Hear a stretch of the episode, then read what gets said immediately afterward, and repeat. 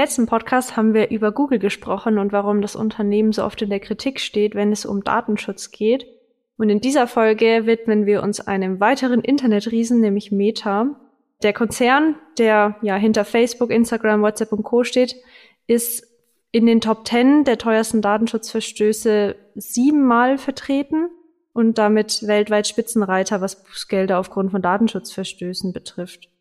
Und wir erklären in dieser Folge, worin die Kernherausforderungen bei der Nutzung und auch der Zusammenarbeit von und mit den Metadiensten liegen und gehen dabei auch auf die neue Abo-Option ein. Und damit herzlich willkommen bei Compliance Redefined, dem Podcast für alles rund um Compliance im Unternehmen.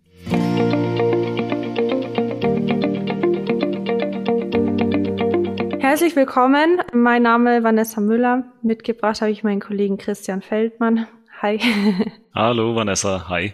Wir kommen von Valvisio. Wir sind eine Compliance-Beratung, die sich vorrangig, würde ich mal behaupten, mit Digitalfragen beschäftigt. Und der Datenschutz steht da natürlich ganz weit oben. Und damit natürlich auch dieses ganze Drama, kann man schon fast nennen, in unseren Kreisen rund um Meta. In der Einleitung habe ich gesagt, dass Meta siebenmal in den Top Ten vertreten ist. Insgesamt weltweit haben wir das ist zumindest unser letzter Stand, 7,1 Milliarden Euro an Strafe oder Bußgeldern wegen Datenschutzverstößen, also nicht nur Europa, sondern auch in Amerika zum Beispiel. Christian, ich würde sagen, wir tauchen einfach mal ein ins letzte Jahr, also ins Jahr 2023. Da gab es einige wegweisende Urteile rund um Meta und die schauen wir uns einfach mal an, um grundsätzlich zu verstehen, welche Themen kommen denn überhaupt immer wieder auf. Ne? Weil es sind, im Prinzip sind es irgendwie doch immer wieder dieselben Sachen. Und wir starten mal am Jahresanfang im Januar 2023, das ist jetzt ungefähr ein Jahr her. Da hat die irische Datenschutzbehörde ein Bußgeld von 390 Millionen Euro festgesetzt. Und da ging es um die fehlende Einwilligung von Nutzern. Vielleicht kannst du uns in zwei Sätzen sagen, worum es da ging.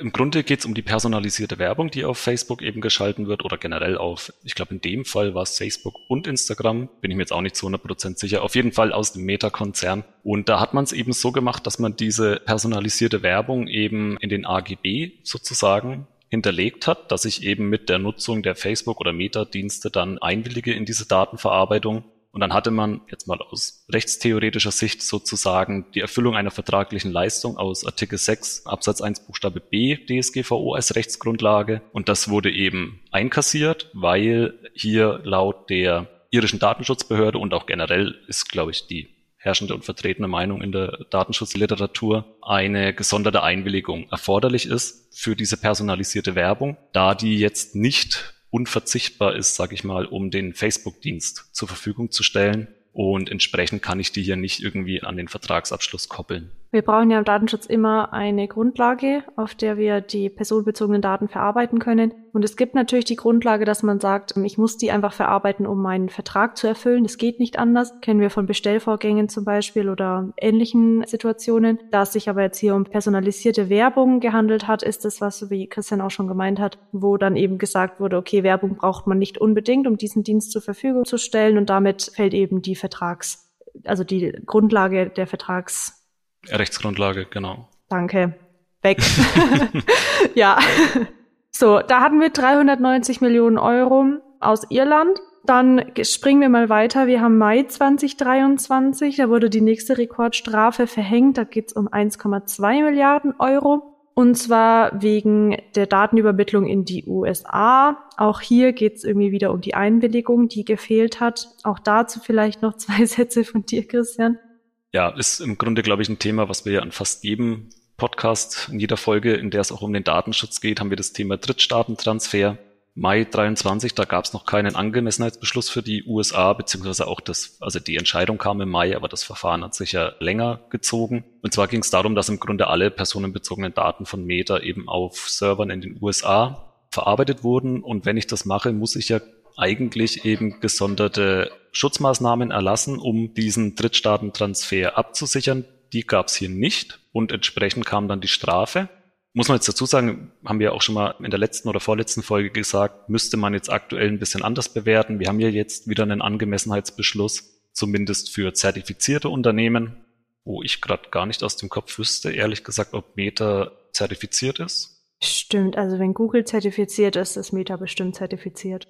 Gehen einfach mal zugunsten von Meta davon aus. Aber ja, genau. Also es geht im Grunde wieder um den Drittstaatentransfer, der eben nicht ausreichend abgesichert wurde. Und wie du schon sagst, man kann beispielsweise auch über eine gesonderte Einwilligung einen Drittstaatentransfer absichern, wobei die Einwilligung in den Drittstaatentransfer ist jetzt eigentlich auch nicht für dauerhafte und massenweise durchgeführte Übermittlungen geeignet, zumindest laut den Datenschutzbehörden. Und hier hat es eben an den entsprechenden Sicherungsmaßnahmen gefehlt. Es ist tatsächlich ein ganz interessanter Rechtsstreit gewesen. Der hat sich nämlich wirklich ewig hingezogen. Das kam auf, als Edward Snowden damals die Enthüllungen mit den Geheimdiensten und so weiter hatte. Das ist ja jetzt schon ein paar Jährchen her. Und der kam dann tatsächlich letztes Jahr erst zu einem Ende. Was auch der irischen Datenschutzbehörde stellenweise vorgeworfen wurde, dass man quasi zögerlich vorgegangen ist gegen Meta, ohne sich da jetzt irgendwie anschließen zu wollen, aber ich glaube, die hat auch keinen leichten Job, nachdem sich gefühlt alle US-amerikanischen Konzerne in Irland niedergelassen haben. Naja, langweilig wird's nicht, ja. Ich habe noch ein drittes Urteil mitgebracht. Das kommt jetzt tatsächlich ein bisschen aus einer anderen Ecke. Und zwar ist das ein EuGH-Urteil vom Juli. Das ist wahrscheinlich auch bekannt bei einigen. Und da ging es eigentlich ums Bundeskartellamt, also tatsächlich gar nicht mal jetzt auf, um irgendwelche Datenschutzaufsichtsbehörden oder so, sondern das war das Bundeskartellamt, was sich beschwert hat über die Einhaltung der Datenschutzanforderungen, weil es deren Meinung nach eben wettbewerbsrechtliche Auswirkungen hat. Und da hat Meta eben sich beschwert und hat gemeint, das Bundeskartellamt ist für sowas nicht zuständig.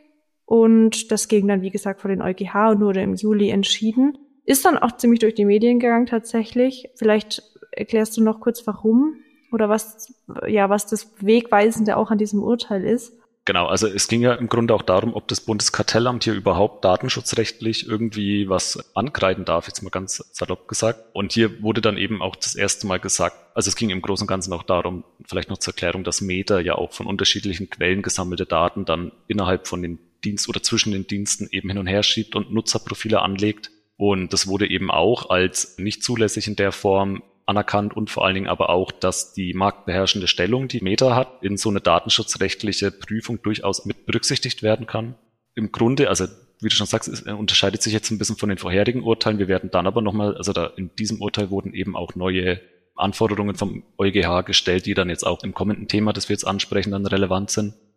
Also, dass Facebook ja auch auf vielen anderen Webseiten eingebunden ist, wo man dann irgendwie das teilen kann oder liken kann oder so. Und dass da auch die Einwilligung dafür halt fragwürdig ist, weil es ja dann plötzlich nicht mehr nur in Anführungsstrichen um die Meta-Unternehmen geht, sondern man plötzlich auch Daten von anderen Seiten, von anderen Unternehmen mit dazu sammelt. Und wenn man das Ganze dann in einen Topf schmeißt und dann ein schönes Nutzerprofil an legt. Das ist natürlich dann relativ viel wert, auch unternehmerisch gesprochen, aber datenschutzrechtlich und anscheinend auch wettbewerbsrechtlich schwierig. Das heißt also, was wir auf jeden Fall schon sehen, es drängt immer wieder, dass Übermittlungen äh, unzulässig sind, dass Einwilligungen fehlen, dass man Daten nicht zusammenschmeißen darf, konzernweit und so weiter. Und es ging dann so weit, dass im Oktober 2023 der Europäische Datenschutzausschuss Meta eine Frist gesetzt hat, Ansonsten drohen nochmal hohe Geldbußen. Wir hatten es vorher schon davon, dass Meta quasi einen sehr, sehr großen Budgettopf hat für Datenschutzstrafen. Das ist echt irre. Also vorhin dann nochmal gegoogelt. Wir haben im dritten Quartal 2023 in Europa, also nur Europa muss man dazu sagen, von Meta einen Umsatz von 7,8 Milliarden Euro gehabt. Und wenn man sich dann vorstellt, wir haben weltweit 7,1 Milliarden Euro Strafen bislang, die werfen quasi einen Quartalsumsatz einfach so aus dem Fenster raus. Und ich habe auch nicht den Eindruck, dass es ihnen wirklich wehtut. Das ist irgendwie das Krasse daran. Aber trotzdem, Meta hat äh, darauf reagiert und das kennen sicherlich viele von unseren Zuhörern, dass man seit Ende letzten Jahres die Möglichkeit hat, ein kostenpflichtiges Abo abzuschließen. Das bedeutet, wir haben dann kein Tracking mehr im besten Falle. Was man auf jeden Fall nicht mehr hat, ist Werbung. Also es gibt keine personalisierte Werbung mehr.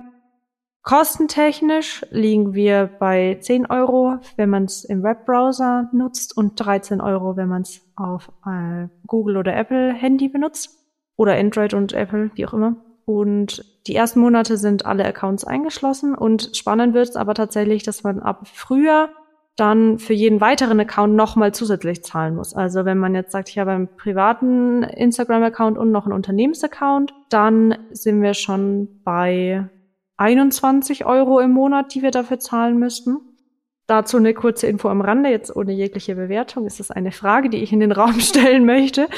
Meta verdient aktuell pro Monat 5,50 Euro pro Nutzer mit dessen Daten. Das geht aus dem Bericht hervor oder aus dem, die müssen ja auch immer so Transparenzberichte und so veröffentlichen. Und da, wie gesagt, 5,50 Euro pro Monat pro Nutzer. Mit den Daten jetzt auch durch die Schaltung von Werbung aufgrund der Daten.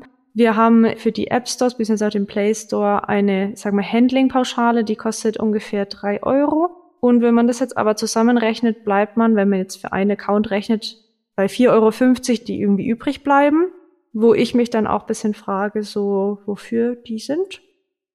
Die Frage, ob der Preis angemessen ist, da kommen wir später eh auch nochmal drauf. Aber deswegen hier nur die Info am Rande. Wir haben quasi, wenn man nur einen Account hat, für den man zahlt, 4,50 Euro, die so ein bisschen in der Luft hängen.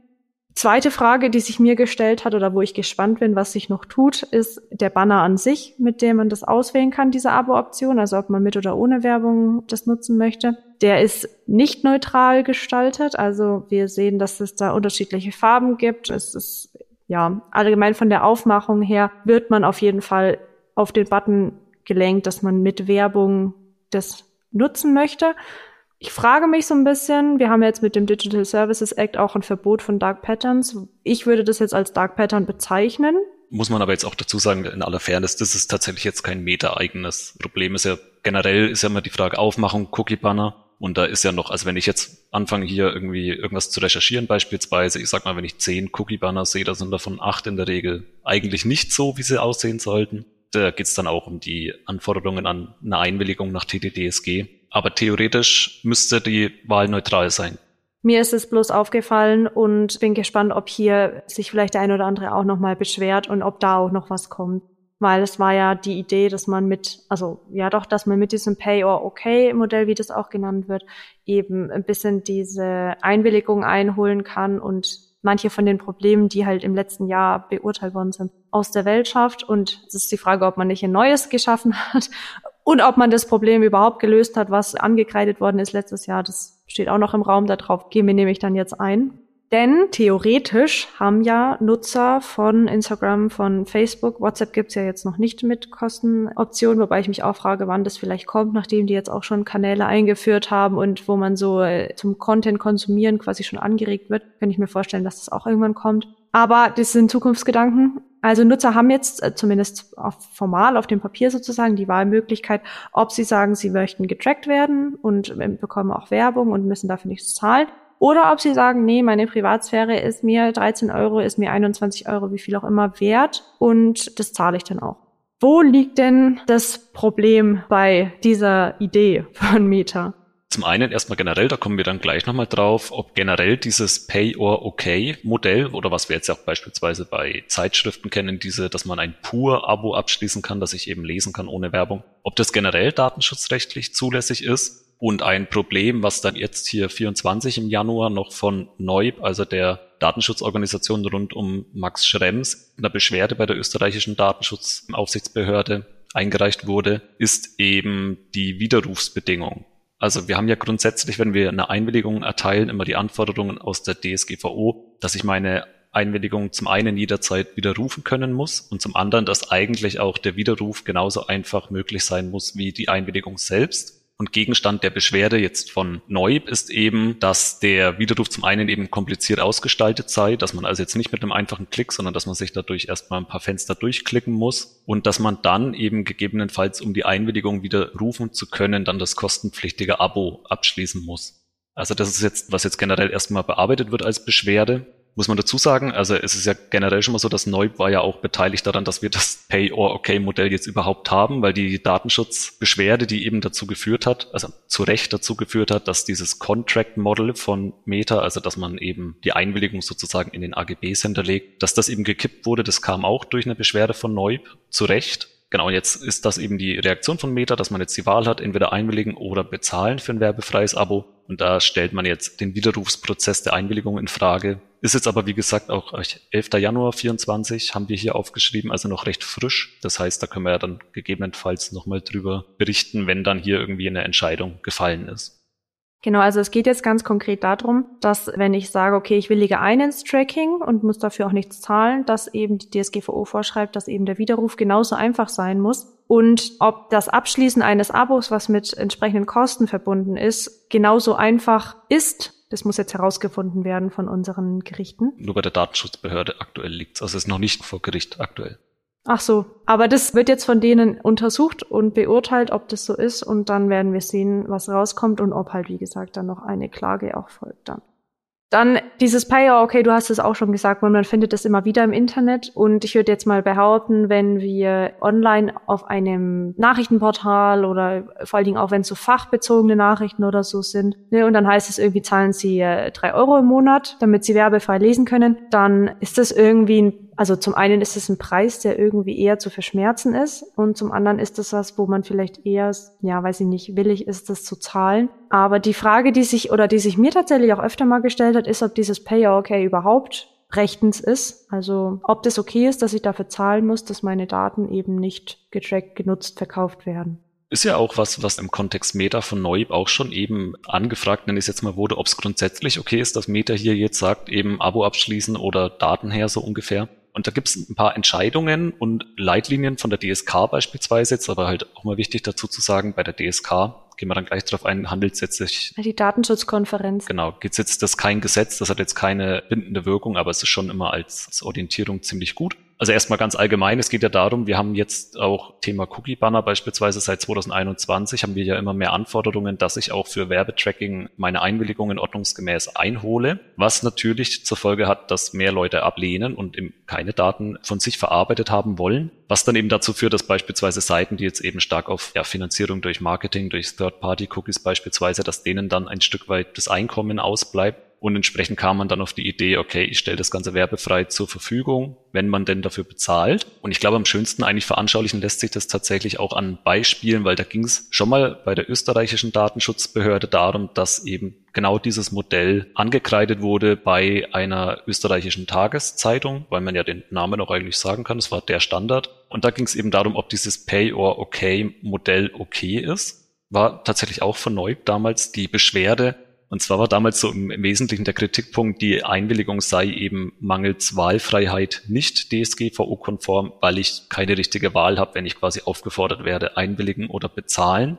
Das sieht man bei der österreichischen Datenschutzbehörde anders. Und zwar wurde entschieden, dass es grundsätzlich okay ist, dass ich hier die Wahl habe, dass ich ein Abo abschließen kann, anstatt die Einwilligung zu geben kann man nochmal einen kleinen Ausflug machen ins Zivilrecht. Da gab es ja jetzt auch mit der digitale Inhalte-Richtlinie, wurde jetzt, also in Deutschland war es im BGB, wurde es erst eingeführt, beziehungsweise in Österreich, die haben ja auch ein eigenes BGB, ich glaube, da wurde es auch dort hinterlegt, dass wir generell Daten als Entgelt anerkennen in Deutschland. Also es ist im Hinblick auf einen Vertragsabschluss nicht so, dass ich jetzt nur mit Geld bezahlen kann, sondern ich kann eben auch personenbezogene Daten zur Verfügung stellen, um eine digitale Leistung zu erhalten beispielsweise. Und vor dem Hintergrund kam eben auch die Datenschutzbehörde in Österreich zum Ergebnis, das PUR-Modell oder dieses Pay-or-Okay-Modell ist grundsätzlich in Ordnung. In dem Fall gab es jetzt allerdings trotzdem noch eine Anmerkung dahingehend, dass das Modell, wie es der Standard zu dem Zeitpunkt eben hatte, doch nicht okay war. Da ging es aber eben darum, dass die Einwilligung an sich nicht gestimmt hat. In dem Fall ging es jetzt konkret darum, ohne da jetzt zu tief reingehen zu wollen. Ich muss ja grundsätzlich immer eine freiwillige Einwilligung auch dahingehend oder eine informierte Einwilligung auch gewährleisten, dass ich eben die einzelnen Verarbeitungstätigkeiten wirklich an- oder abwählen kann. Also beispielsweise jetzt, wenn es um Marketing geht oder aber auch um Analyse, dass ich die dann im Grunde einzeln akzeptieren, nicht akzeptieren kann. Das war hier nicht der Fall. Da konnte man dann nur pauschal in alle einwilligen. Das wurde gerügt von der österreichischen Datenschutzbehörde. Grunde ging es eben darum, es muss trotzdem noch, auch wenn ich so ein Pay-or-Okay-Model mit einer Einwilligung mache, muss ich trotzdem noch die Anforderungen an die Einwilligung aus der DSGVO einhalten. Im gleichen Zuge können wir auch noch gleich schnell den DSK-Beschluss ansprechen. Ich wollte gerade sagen, weil da wird es nämlich spannend, weil die ja gesagt haben, dass wenn man nicht monetär bezahlen möchte, dass, beziehungsweise wenn man mit den Daten bezahlen möchte, muss das einen verhältnismäßigen monetären Gegenwert haben, wenn ich es richtig verstanden habe. Wurde da zumindest so bezeichnet. Ist auch übrigens das EuGH-Urteil, was wir vorhin hatten mit dem Bundeskartellamt. Auch da wurde das schon festgestellt vom EuGH, dass es grundsätzlich okay ist, gegen ein in Anführungszeichen angemessenes Entgelt eben solche Modelle einzuführen. Nochmal kurz zum DSK. also zur Datenschutzkonferenz, die sagen auch, solche Pur-Abos beispielsweise jetzt bei Online-Magazinen oder ähnlichem sind auch okay, wenn ich denn also bei der bezahlten Version eine gleichwertige Alternative bekomme und die Anforderungen an die DSGVO erfüllt sind. Also es würde jetzt nicht gehen, dass ich eben beispielsweise ich bezahle, damit keine Third-Party-Cookies eingesetzt werden und habe dann aber im Gegenzug eben, weil hier irgendwie die Seite technisch nicht mehr so funktioniert oder irgendwelche Funktionen wegfallen, kann die Seite dann im Grunde weniger als die Version mit Cookies. Das wäre nicht okay, da hätten wir keine gleichwertige Alternative und weiterhin eben Voraussetzung dafür, dass die Alternative gegen Entgelt gleichwertig ist, ist jetzt laut DSK, dass ein sogenanntes marktübliches Entgelt verlangt wird. Wobei ich mir da jetzt auch schwer tun würde, das mit irgendeinem Preis zu beziffern. Aber grundsätzlich will man eben damit vermeiden mit der Anforderungen, dass ich da jetzt erpresst werde im Sinne von willige ein oder zahl 120 Euro im Monat.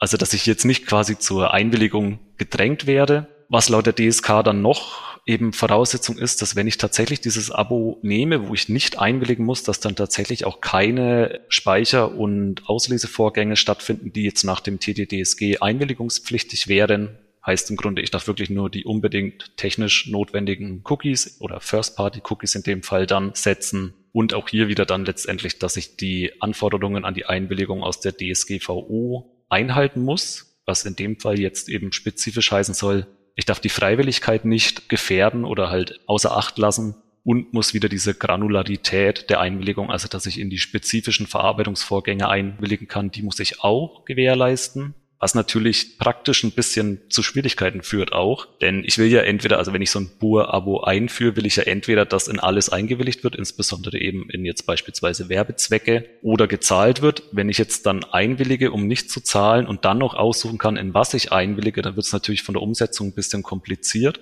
Und genau, das ist ja noch alles brandaktuell. Werden mit Sicherheit noch einige Spezialfälle kommen, die dann zu klären sind, was auch vielleicht mal jetzt, wie gesagt, ist ein DSK-Beschluss, kein Urteil. Ein Urteil würde da mit Sicherheit auch mal weiterhelfen.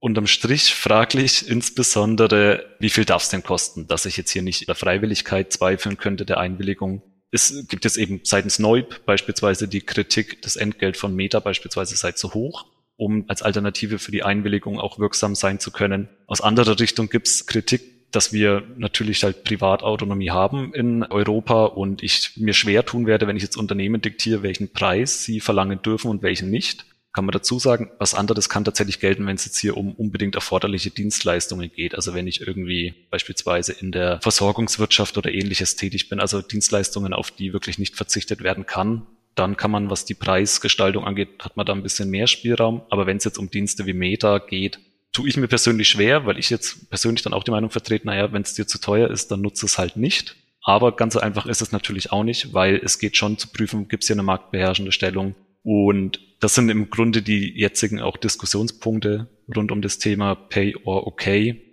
Bin gespannt, ob das dann auch, ich weiß nicht, ob es dann nochmal zum Bundeskartellamt gehen kann, tatsächlich, ne, wenn dann, wenn es heißt, es hat eine marktbeherrschende Stellung, was da ja schon geklärt worden ist, glaube ich.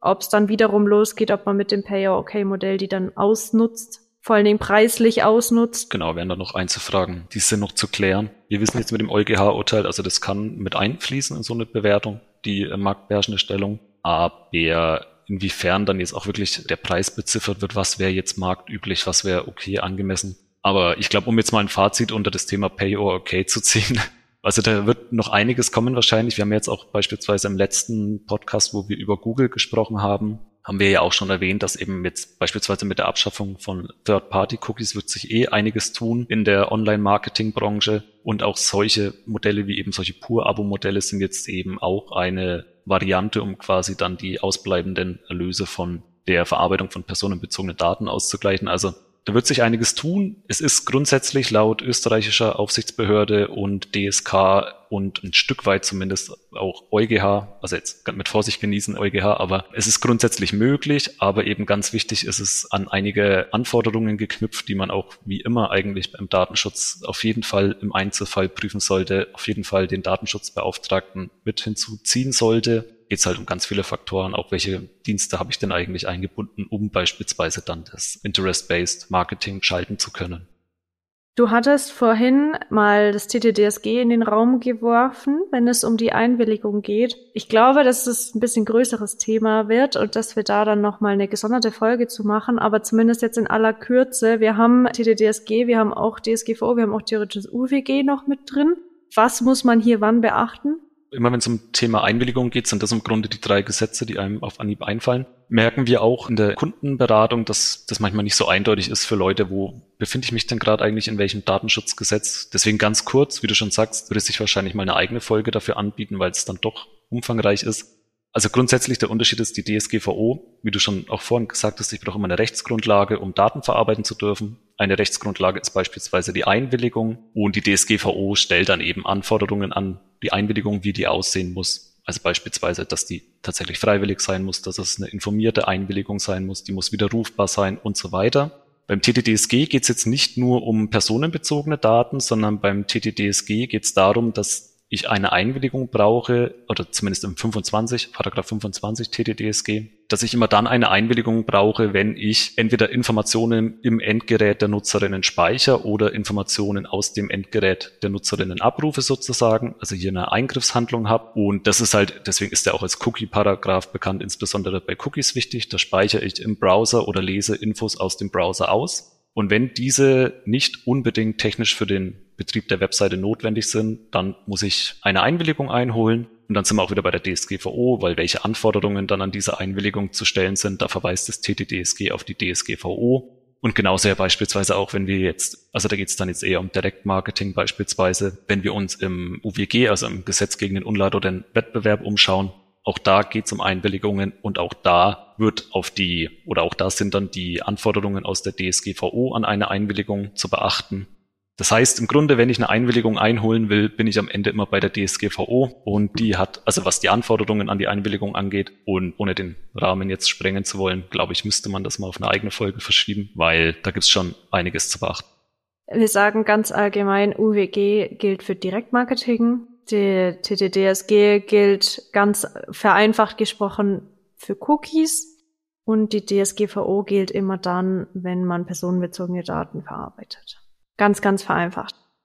Zwei Anmerkungen oder auch so ein bisschen das Fazit dann für diese Folge. Was lernen wir denn aus diesem ganzen Schlamassel, in dem Meta steckt? Und auch die Unternehmen, die Meta nutzen, die hängen da ja irgendwie auch ein bisschen mit drin.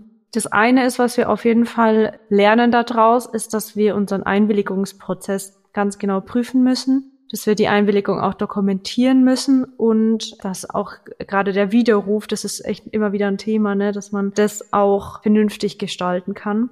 Und das Zweite, das hatten wir, glaube ich, vorhin gar nicht so ausführlich angesprochen. Da nehme ich Bezug auf das Urteil aus dem Mai, wo es um die massenhafte Datenübertragung in die USA geht. Das ist nämlich auch so ein wiederkehrender Punkt, den wir immer wieder sehen, wenn es um diese allgemeinen Internetriesen geht, dass wir bitte die Übertragung von Daten in Drittländer also Drittstaaten gemäß DSGVO, genau prüfen müssen und eben geeignete Garantien wird es immer genannt, also dass wir geeignete Sicherheiten herstellen, damit eben die Datenverarbeitung geschützt vonstatten geht. Und was wir daraus auch lernen, ist, dass es ist auch nichts Neues, aber irgendwie trotzdem gefühlt noch nicht so durchgedrungen. Alleine das Abschließen von den SCCs, also von den Standardvertragsklauseln, da nicht reicht. Genau, wenn man keinen Angemessenheitsbeschluss hat also SCC ja grundsätzlich, also am besten, es macht ja auch jetzt Sinn, also kann man auch an der Stelle mal sagen, auch wenn wir jetzt beispielsweise für die USA, gibt es jetzt aktuell einen Angemessenheitsbeschluss, einen eingeschränkten. Wir empfehlen aber im Grunde trotzdem weiterhin die SCC zu verwenden, weil wir haben ja schon mal auch thematisiert, wir wissen nicht, wie lange dieser Angemessenheitsbeschluss jetzt Bestand haben wird. Hoffentlich gibt es da bald mal eine Bestätigung, ob oder ob nicht.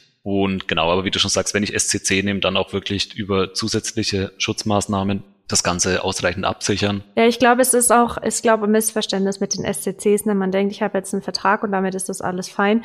Aber in dem Vertrag stehen ja Anforderungen, die man eben mit seiner Unterschrift bestätigt, dass man die erfüllt. Die erfüllt man nicht durch die Unterschrift von dem Vertrag, sondern eben dadurch, dass man tatsächlich Maßnahmen auch umsetzt, um den Vertrag zu erfüllen, den man unterschrieben hat. Genau, und dann, ohne das ist, ist ja dann auch noch ein Riesenthema mit in den SCC steht ja theoretisch, dass ich ein Transfer Impact Assessment mache, also dann guck, ob der wirklich sicher ist, die Übertragung. Und dann, wenn ich dann zum Ergebnis komme, es gibt immer noch nicht tragbare Risiken, muss ich ja auch noch dann die Supplementary Measures einführen, um, also es, wie du sagst, es geht über Copy-Paste von den Standardvertragsklauseln, fix unterschreiben und Abfahrt geht's hinaus, da muss man schon sich mit beschäftigen. Ja, es ist nichts Neues, aber es kommt immer wieder wir haben immer wieder diese Datenübertragung, wir haben immer wieder den Einwilligungsprozess. Das sind zwei Themen, die anscheinend einfach noch nicht so angekommen sind in der breiten Masse oder nicht ankommen wollen bei manchen Unternehmen. Das kann ja auch sein. Ne? Wir haben ja gehört, dass Meta sein Strafbudget oder sein Bußgeldbudget äh, nochmal aufgestockt hat. genau, das sind so die zwei Kernpunkte, die halt immer wieder kommen und die aber tatsächlich auch eigentlich gar nicht mal so schwierig sind, wenn man sich mal vernünftig drum kümmern würde also Drittlandstransfer und alles drumherum, die ganzen, ist alles machbar, aber man muss sich halt tatsächlich damit auseinandersetzen und halt, also ein gewisses Know-how braucht man schon im Datenschutz. Ich glaube, das ist auch an der Stelle, wo wir immer sagen, natürlich gerne auch an uns wenden, wenn das Know-how im eigenen Unternehmen nicht vorhanden ist. Da werden wir auch gerne als externe Berater oder Datenschutzbeauftragte tätig, weil wir die Themen halt auch in der Kundenbetreuung regelmäßig auf dem Tisch haben. Ich glaube, das ist auch ein schönes Schlusswort für unseren Podcast, dass wir den hier an dieser Stelle beenden ich fand es ultra spannend, das Thema Meta ist was, was immer wieder kommt und ich bin sehr gespannt, was jetzt rauskommt mit diesem Pay-or-Okay-Modell, ob das jetzt die Lösung aller Probleme ist oder nicht. Wir werden sehen, was sich da noch tut und wir merken ja auch, dass die EU fleißig Digitalgesetze aufstockt und danach zieht und denke, das, also haben wir auch schon gemerkt, dass mit diesen diversen Gesetzen da einiges gerade aufgerüttelt wird. Und durchsetzt, wie man an den Bußgeldern sieht. Also das war ja am Anfang auch ein bisschen belächelt, das hat sich etwas gewandelt, aber da wird schon durchgegriffen. Auch das. Also das bleibt spannend und ich glaube, wir als Digitalberatung, also Compliance im Digitalbereich vor allem und der Podcast darum, der wird es nicht, da werden uns die Themen nicht ausgehen. Und deswegen, das nächste Thema steht auch schon fest und von daher verabschieden wir uns dann bis zur nächsten Folge. Ich bedanke mich natürlich fürs Zuhören, auch bei dir, Christian, fürs dabei sein und dann freue ich mich aufs nächste Mal. Ich freue mich auch. Bis zum nächsten Mal. Bis dann. Tschüss. Tschüss.